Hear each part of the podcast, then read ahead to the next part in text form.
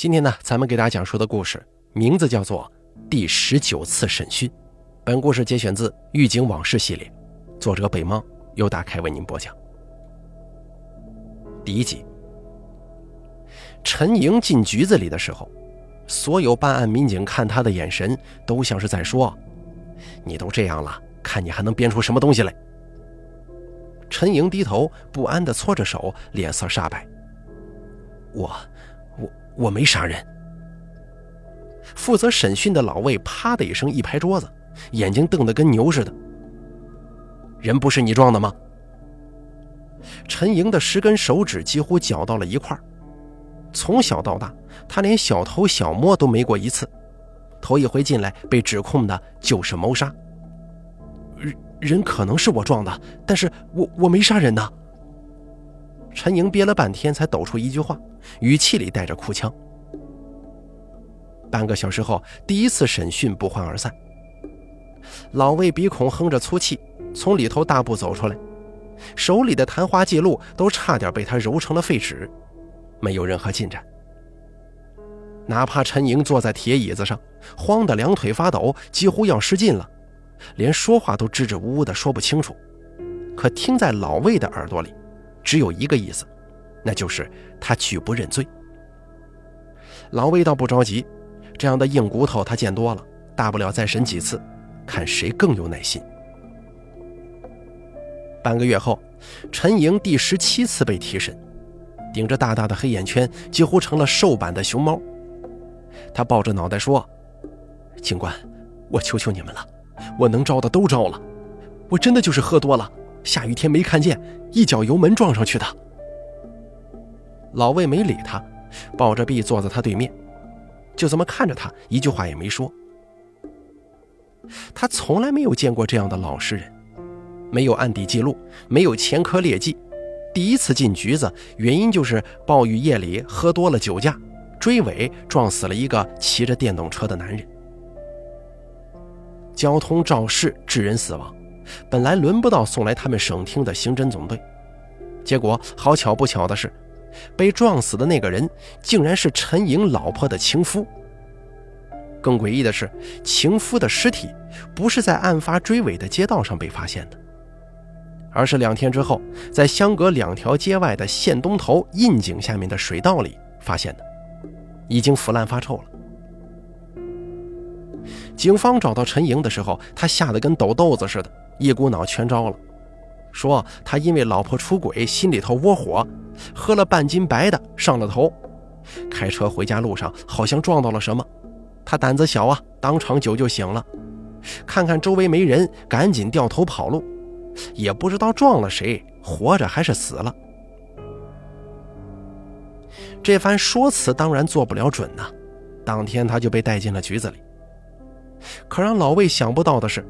接下来，他们一边寻找证据，一边试图撬开陈莹的嘴。可是两条路都断了。事发当天的街道上，监控摄像头损坏已久，而陈莹不论怎么问，都一个劲儿摇头，哭的是一把眼泪一把鼻涕，说自己就是鬼迷心窍，撞完人跑了。三天拘留期早就过了，老魏毫不犹豫地申请了延长时间。他原本以为这样冲动型犯罪的普通人没有任何对抗审讯的经验，只要多问几次，口供里自然就会出现前后矛盾、没边缘的地方。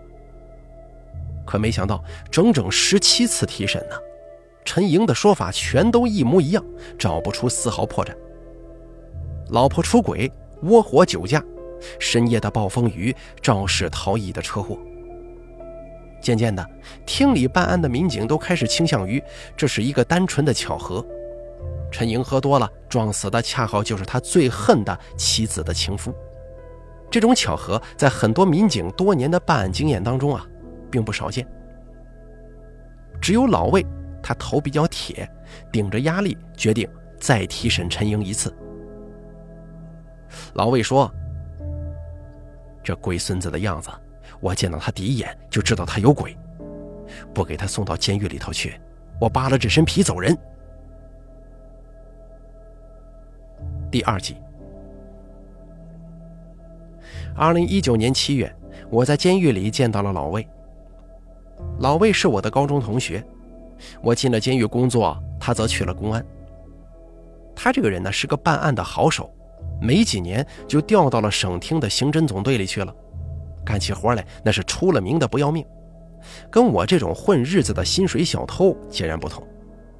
当然了，代价也很明显，他肚子发福，单身至今。发际线肉眼可见的蹭蹭蹭往后退。他见到我没什么太大惊讶，扔给我一根烟，说协助押解一名高危级别的杀人犯。其实呢，本来也用不着他，但是正好他心情不爽，打算给自己放半天假，出来透透风。我随口问道：“又有案子难办吗？”他咧开嘴，把陈莹的事情大概跟我说了一遍，临末了又说了一句：“遇见一个装鬼的，说不定就是巧合呢。我手底下比这倒霉的多了去了。农村里头拖拉机停在田边，人回家吃饭，结果呢遇上俩骑摩托的酒驾，撞上去当场就死了，背了两条人命进来的，你见过没有？我嗤之以鼻。哎呀，这事儿跟事儿不一样。”他摊开手，在自己的大拇指尖上点了一下，这是陈莹喝酒的地方。然后指了指无名指的指尖，说道：“这是陈莹家。”他从虎口处向无名指的指根划了一条线，这是出车祸的那条线道。我眨了眨眼，明白了他的意思。看懂了吧？他用鼻子哼了一声，满脸讨人嫌的桀骜神气。还没有直接走回家的路，而是绕了个远道，是吗？对了，问他的时候，他说他喝多了，没想直接回家，找个方向就开呗。可那天晚上是大暴雨，他喝成什么样子，才能顶着这么恶劣的天气飙车兜风啊？说着，他猛抽一口烟。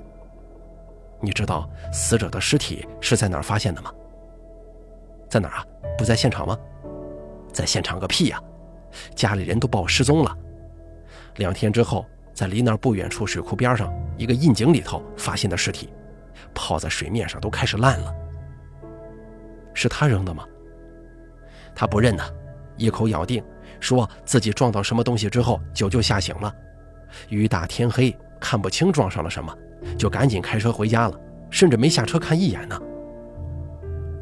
哦，我没说话。沉默两秒钟，老魏把烟头往地上一扔，狠狠地踩灭了最后的火光。还有最多十七天。什么？什么十七天呢？我们的规矩，没有确凿证据的情况之下，拘留申请延长也不得超过三十七天。我已经关了他二十天了，但是关于他故意撞死奸夫的证据，我我一条也没找到啊。你的意思就是，你最多只能再关他十七天，如果还没证据的话，就得按照正常的交通事故致死来处理了。哎，没错啊。老陈闷哼一声，双手插在兜里，来回踱了两圈，咧开嘴笑了。我觉得，你这个地方是个好地方啊。我看着他就像看个白痴。陈莹那小子肯定会喜欢上这里的。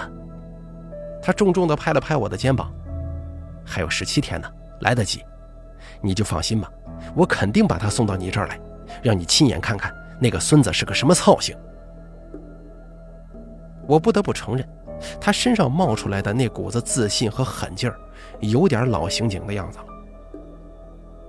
下一秒钟，我用下巴点了点他，说道：“监狱里不准随地乱扔烟头，自己捡了扔垃圾桶里吧。”他脸一下子涨红了，狠狠瞪了我一眼，乖乖的把烟头捡起来丢了。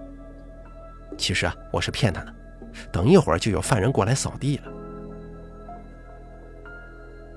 第三集，老魏回去之后思前想后，还是没有提审陈莹第十八次。多年的办案经验，他知道，手里头没有干货，就算你的谈话技巧再高，也撬不开嫌疑人的嘴。他必须得找到证据才行。可问题是，事发地点的监控录像早就坏了。准确来说，那儿一大片的路边监控基本都是坏的。案发的地方是一个北方农村边上的偏远县城，发展落后，很多基础设施都常年累月坏着。整个县里的路边监控超过一半以上的都是摆设，根本没人管。那天晚上又下大暴雨，没有任何人证。死者生前是当地的地头蛇，常年混迹于麻将档、棋牌室这种地方。彻夜不回家是常态，所以失踪了一晚上都没人发现。直到第二天下午，家里人才发现找不到他了，这才报的警。当地派出所民警也认识他，知道是一个不正干的，怕他犯了啥事儿，所以去常去的棋牌室跟大排档找了一圈，却得知他昨天晚上喝多了，非得冒雨骑着电瓶车回家，之后就没人再见过他了。他家里人这才慌了，怕他出什么意外，赶紧要求调监控录像。大排档门口的监控倒是好的，清清楚楚显示，前一天晚上九点三十五分，死者冒着大雨，披着一件黄色的塑料雨披，骑着小电驴，晃晃悠悠地离开了。之后的路上，监控坏了一大半，只能断断续续地查。最后一个拍到他的摄像头是在一个十字路口。暴雨倾盆，路上孤零零的，除了他跟他的小电驴之外，一个旁人都没有。他闯了个红灯。之后，附近的所有监控里都没有他的身影了。也就是说，死者消失在了摄像头坏掉的那段路上。家属看完监控，又哭又闹。民警也意识到事情不对，赶紧一边上报，一边陪着家属沿着马路找了整整一个下午。外加一个晚上，可是什么线索都找不到。好端端的一个大活人，还能凭空消失了不成吗？可说来也诡异，他老婆说，当天晚上回家之后就做了个噩梦，梦里他半截身子泡在水里，光线很阴暗，一直对他喊冷。他老婆醒来之后就说坏了，可能喝多了，不是栽进河里，就是掉窨井里头了。这话他跟民警说了之后，本来也没人信，抱着试一试的态度，他们还是打开窨井找了找，可没成想，还真找到尸体了。警方的第一反应不是惊奇，也不是觉得冥冥之中自有天意，而是非常现实的，立即扣押了他老婆，因为所谓的托梦实在太过离奇。更大的可能是他老婆杀了人之后，故意带着警察找到尸体，以此洗清嫌疑。可经过了解之后，发现他老婆那天晚上在家里打了一夜的麻将，牌搭子们都能作证，他是绝对没有杀人的时间的。于是警方开始排查跟死者有仇的人，头一个找到的就是半个小县城里都传开的死者情妇的丈夫陈莹。本来警方只是约谈一下陈莹，没想到他见到警察上门，唰的一下脸白了，没问几句就神色慌张，前言不搭后语了。眼看警察的脸色越来越严峻，陈莹两腿一软，咕咚一下跪倒在地上：“警察同志，我自首。那天晚上我喝多了开车，可能撞到人了。”警方一听这话，顿时懵了。问的是谋杀案，怎么牵扯出一起肇事逃逸来了？警察仔细询问陈莹撞人的地方之后，发现好巧不巧，正好跟死者回家的路线相吻合。陈莹说：“天黑再加上暴雨，他根本就没看清到底撞的是人还是什么东西，心慌意乱的就开车跑了，根本没敢下车多看一眼。”如果他说的是真的，那么问题就摆在警察的面前了。陈莹撞上的到底是不是死者？如果是，是谁把死者的尸体搬运丢到了窨井里的？而且最重要的一点就是，死者的尸体在窨井里头，可他的电动车去哪儿了？第四集，老魏说，其实根本没有三个问题。在他眼中，只有一个问题：陈莹这个人到底有没有说谎？老实人不是不会说谎，而是在绝大多数的情况之下，没有遇到需要说谎的机会而已啊。老魏从一开始就不信任陈莹，并不是仅仅出于身为刑警的直觉，而是因为一个不易察觉的小小细节。陈莹被拘留之后，他的涉事私家车就被警方进行了内外全面的调查。车厢里残留的酒气味道非常的浓，伴随着些许难闻的呕吐物的味道，但非常明显的是，车里进行过清洗。陈莹说，那天回到家之后，她心里害怕呀，加上酒喝多了，在车里吐了很久。第二天就把车开到附近熟悉的洗车店去清洗了。洗车店的老板也证实了这个说法。他说对陈莹的车子印象很深刻，正常车里呕吐的痕迹都在后座，陈莹呢比较厉害，在驾驶位上吐了一大滩呢。警方对车内进行了检验，车里并没有任何血迹残留的痕迹。洗车店老板也说，除了呕吐物特别让人感到恶心之外，他们并没有看到车里有什么特殊的血迹留存。可是，在对车祸痕迹进行鉴定的时候，老魏留意到了一个不同寻常的地方。陈莹的车头确实有撞击后留下的痕迹，但是那块痕迹刚好在车头的正中。老魏说，电动车在行驶的时候一般是靠路边的，如果是陈莹喝多了没有看到电动车，车辆追尾撞上。正常情况下，撞击的痕迹应该是在车头偏右的地方才对。如果痕迹在正中的话，说明撞上的时候，电动车就在陈莹驾驶视野最中间的位置，所以很大的可能就是他故意瞄准了撞上去的。从那之后，老魏就刻意留了个心眼儿。这个痕迹与其说是证据，不如说是对于反常情况的一种推测，作为辅证。来说没啥问题，可是你指望这个给陈莹定罪远远不够。就在老魏一筹莫展的时候，连他自己也没想到，证据的出现竟然是以一个如此刁钻的角度出现的。陈莹被拘留的第二十六天，老魏一大早上班的时候，同事突然带了一个人进来，他西装革履，四十出头，看起来神色有些紧张。紧紧地抓着腋下夹着的一个黑色的公文包。同事跟老魏介绍，说这位啊是李总，后勤老朱介绍过来的，找你举报。举报？老魏有点疑惑地看着来人。李总开口有些拘束，说能不能请魏警官借一步说话，越隐蔽越好。老魏想了想，把他带到了一个一对一的谈话室里。说吧，你有什么要举报的？李总的脸上露出尴尬的神色，似乎还在犹豫什么。老魏也不催，就这么坐在对面，安安静静地看着他。过了一会儿，李总叹了口气，像是下定了什么决心一样，放下公文包，从里面拿出了一个 U 盘。魏警官，这里头的一段录像，我本来早该删掉的，但是思前想后，留了那么多天。最后还是决定交给你，但是我希望你可以答应我一个请求。什么请求？这段录像你可以作为证据，但是无论如何不能暴露我的身份。如果可以的话，麻烦您做个技术处理，把里头的声音给去掉，那就最好了。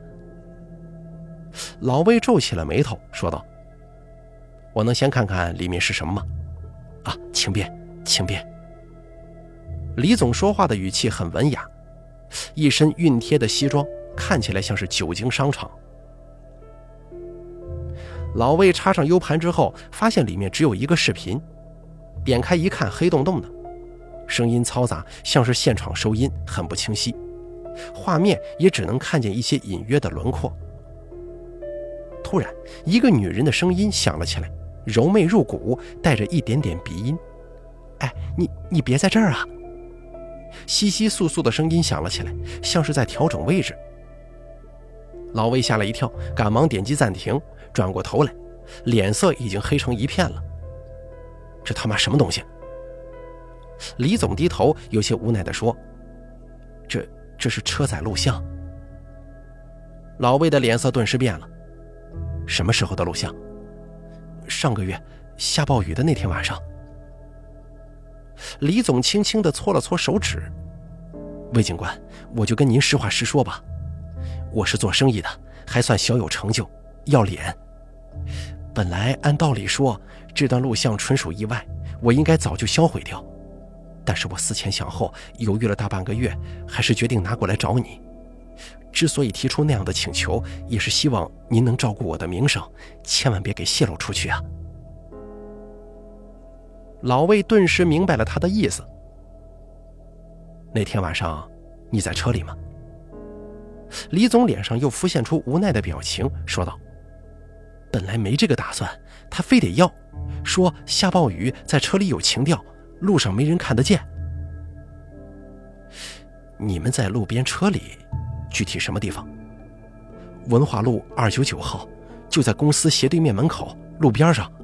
本来说好了去他家的，他一进车里，这就……”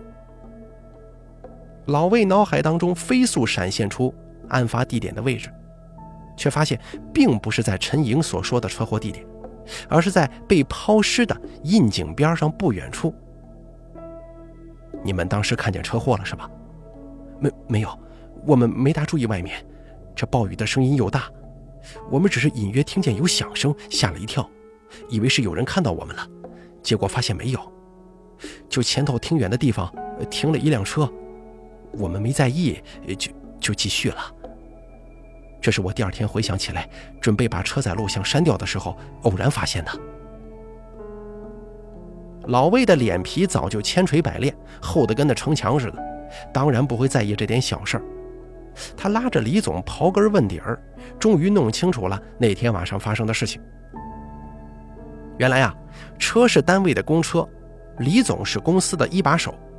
女人呢，是他手下的一个部门副主管，两个人保持了超过半年以上的地下情人关系。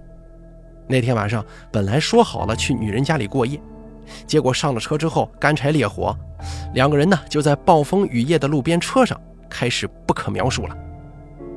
车子启动着，所以车载录像也自动开启了，没开灯，看起来跟熄火的样子差不多。当时他们听到有响声的时候，也吓了一跳，但是没敢开车灯看，生怕被人发现呢。结果看了看四周，没有任何人，只有前头很远的地方停了一辆车。他们呢没继续在意，闷头干这个该干的事儿。一夜过后，第二天李总想起来车载录像里有声音，怕是录下了他们的浓情蜜语，于是赶紧调出车载录像准备删掉，但是自己又忍不住想回味一下。就在办公室里戴上耳机欣赏了一番，结果看着看着，他突然发现监控画面当中出现了奇怪的一幕：停在他们前方的那辆车子里，忽然走下了一个人，然后那个人像是从路边搬起了什么东西，拖着消失在了雨幕里。之后，那辆车就停靠在路边一动不动了。又过了五分钟左右，那个人回来了。打开车的后座，把什么东西又塞了进去，很快离开了。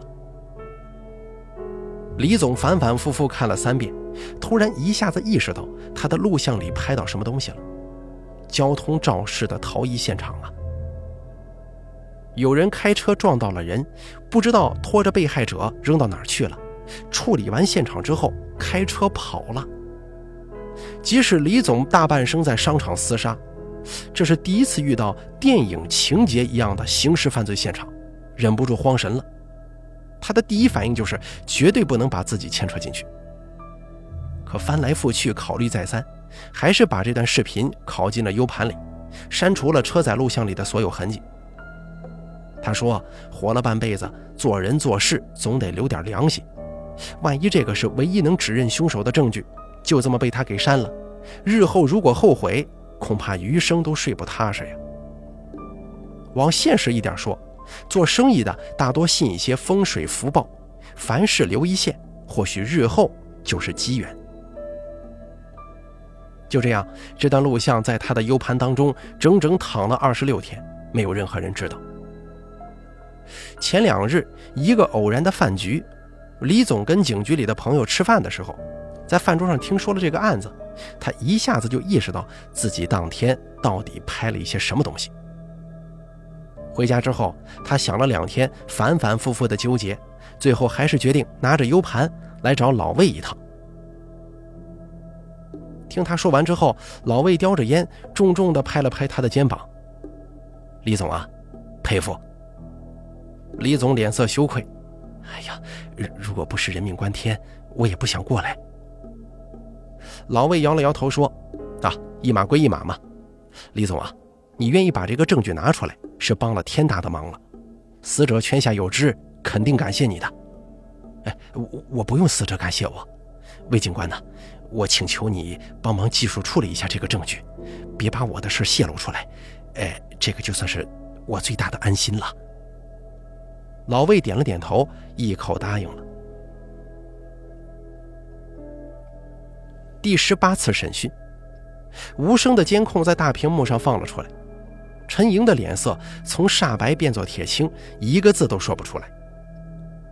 老魏坐在他的边上说道：“难怪车里查不出血迹，你根本就没把尸体搬上车，而是直接扔进了窨井里。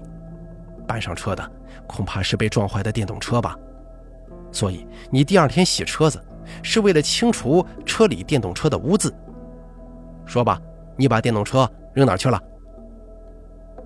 陈莹咬紧牙关，沉默了很久，才一个字一个字的低声说：“河里。”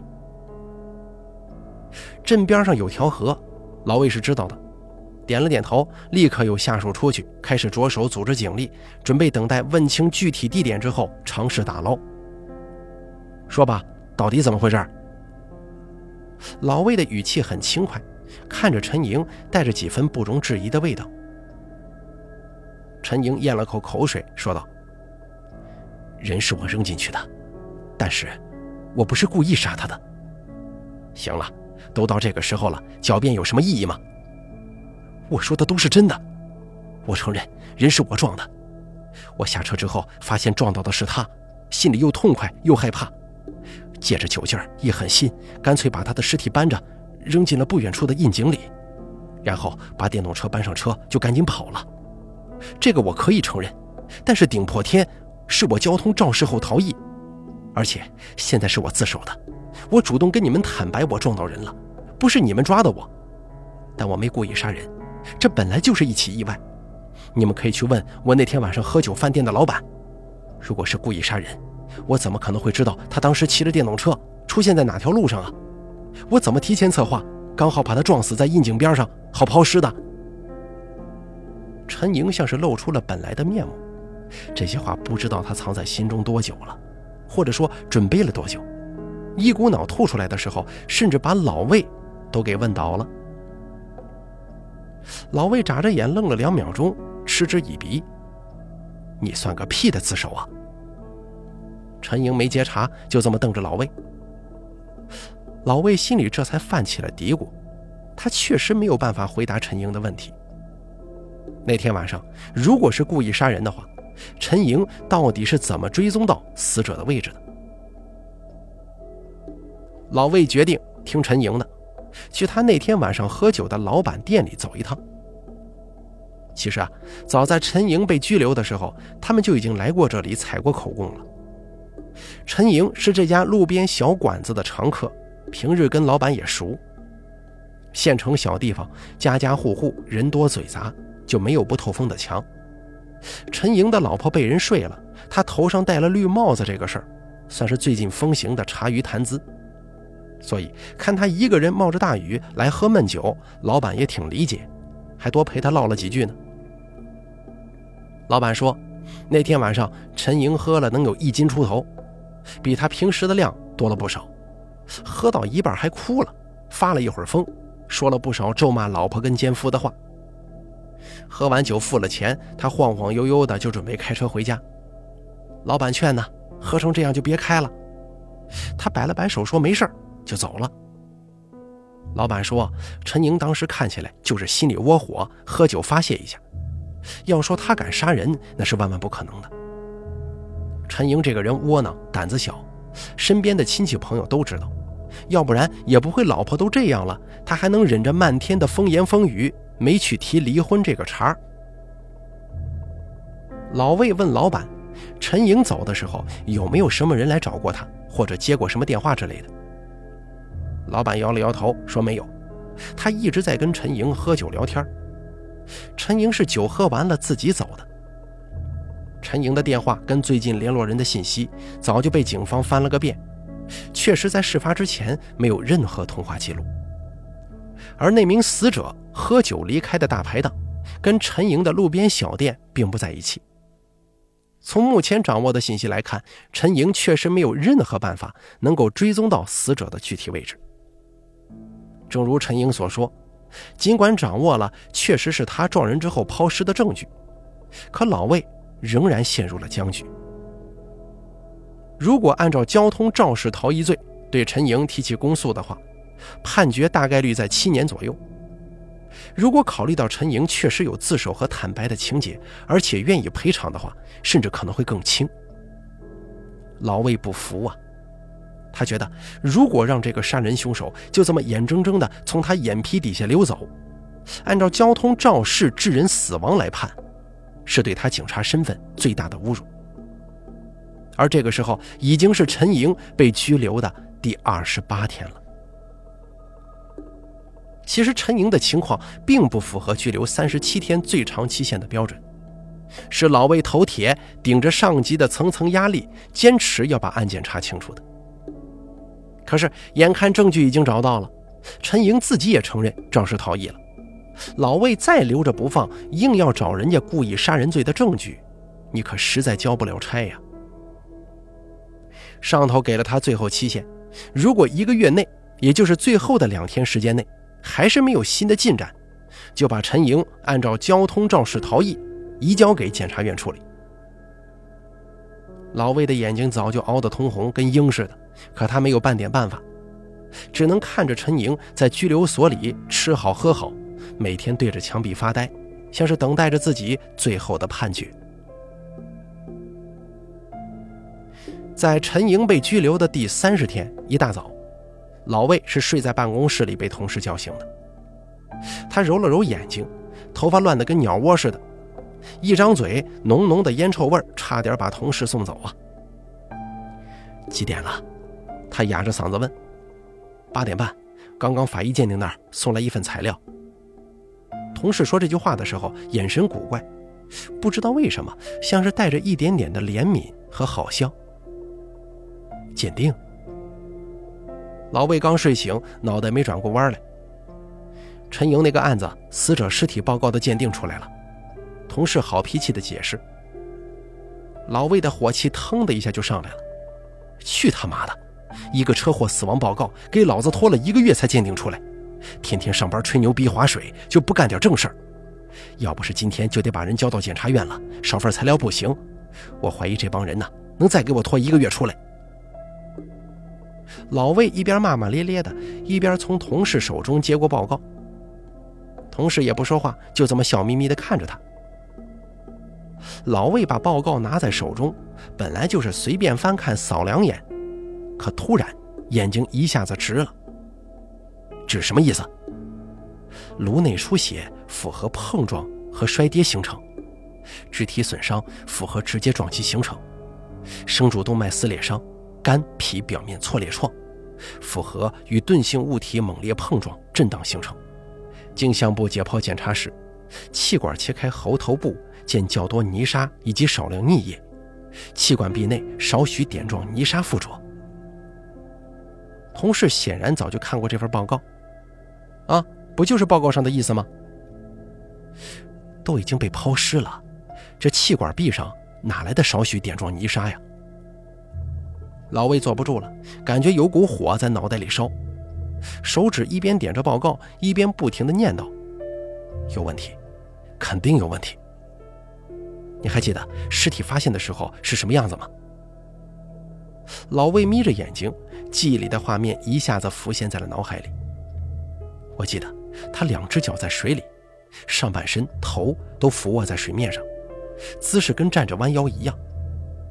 窨井里口径很小，他被扔下去之后是不可能有翻滚空间的。所以说，陈莹抛尸的时候就是脚在下头，头在上头，笔直扔下去的。老魏越说语速越快，激动地站了起来。而且窨井当中水是不深的，不可能是整个尸体进入深水当中，水压比较大，所以把溺液压入喉部以及气管。只有一种可能啊，就是呼吸。他妈的，陈莹扔下去的根本不是尸体，那个时候人还活着呀。对，法医也是这么想的。同事耸了耸肩，翻开报告，下一页上赫然写着一条新的解剖发现。根据省厅物证鉴定中心法医病理学鉴定报告，在死者肺部发现三个硅藻，与窨井水样中硅藻高度相似。结合死者尸检，喉头部见较多泥沙以及少量溺液，气管内壁少许点状泥沙附着，气管内少许粘液的情况，得出死者刘某濒死期入水，并且存在微弱呼吸的结论。老魏瞪红了眼睛，看着报告，整整待了五秒钟，然后深深地吐出一口气：“操他妈的，老子一个月来白折腾了。”接下来是第十九次审讯。鉴定报告放到陈莹面前的时候，陈莹看完一遍，面无表情，根本就没读懂到底是什么意思。他抬头看着老魏，目光茫然。老魏伸出手，在最后的结论部分轻轻点了点。事情尘埃落定，他也没有了之前的暴躁，反而有些唏嘘。意思是，你把他扔下去的时候，他其实没被你撞死，你知道这件事情吗？陈莹的眼睛猛地睁大了，不可能，人是我撞的，我看见他倒在边上，浑身是血，一动不动的。我，陈莹开始语无伦次起来。显然没法接受这个过于戏剧化的结果。老魏就这么看着他，陈莹挥舞着手，拼命的想要解释什么。别说陈莹了，连老魏自己这么多年办案经历，都是头一回见到那么电影情节似的结果。死者被陈莹撞成重伤，但是啊，没有彻底断气儿，还存在微弱的呼吸。可陈莹却以为已经撞死了，不知道出于怎么样的目的。拖着尸体把他扔进了窨井里，尸体入水，短暂呼吸之后，彻底被溺死在了窨井里面。无论陈莹是不是故意撞上死者，都已经没有意义了。他真正杀人的举动是证据确凿的抛尸。终于听懂了事情原委的陈莹，呆呆地坐在椅子上，脸上浮现出了像是震惊、像是迷茫，又像是激动的表情。他想要说些什么，可喉头耸了耸，终于像是失去了所有力气，再也没能说出一句话来。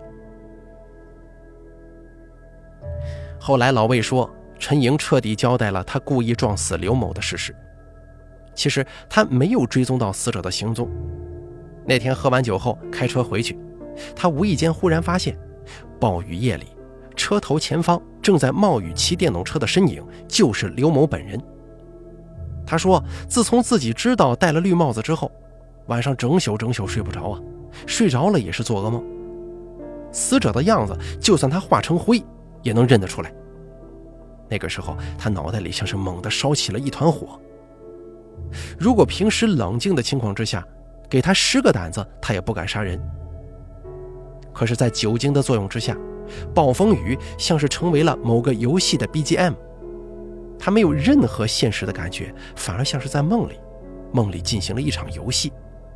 在这个游戏当中，最恨的仇人就在他面前，而他的脚下是车子的油门。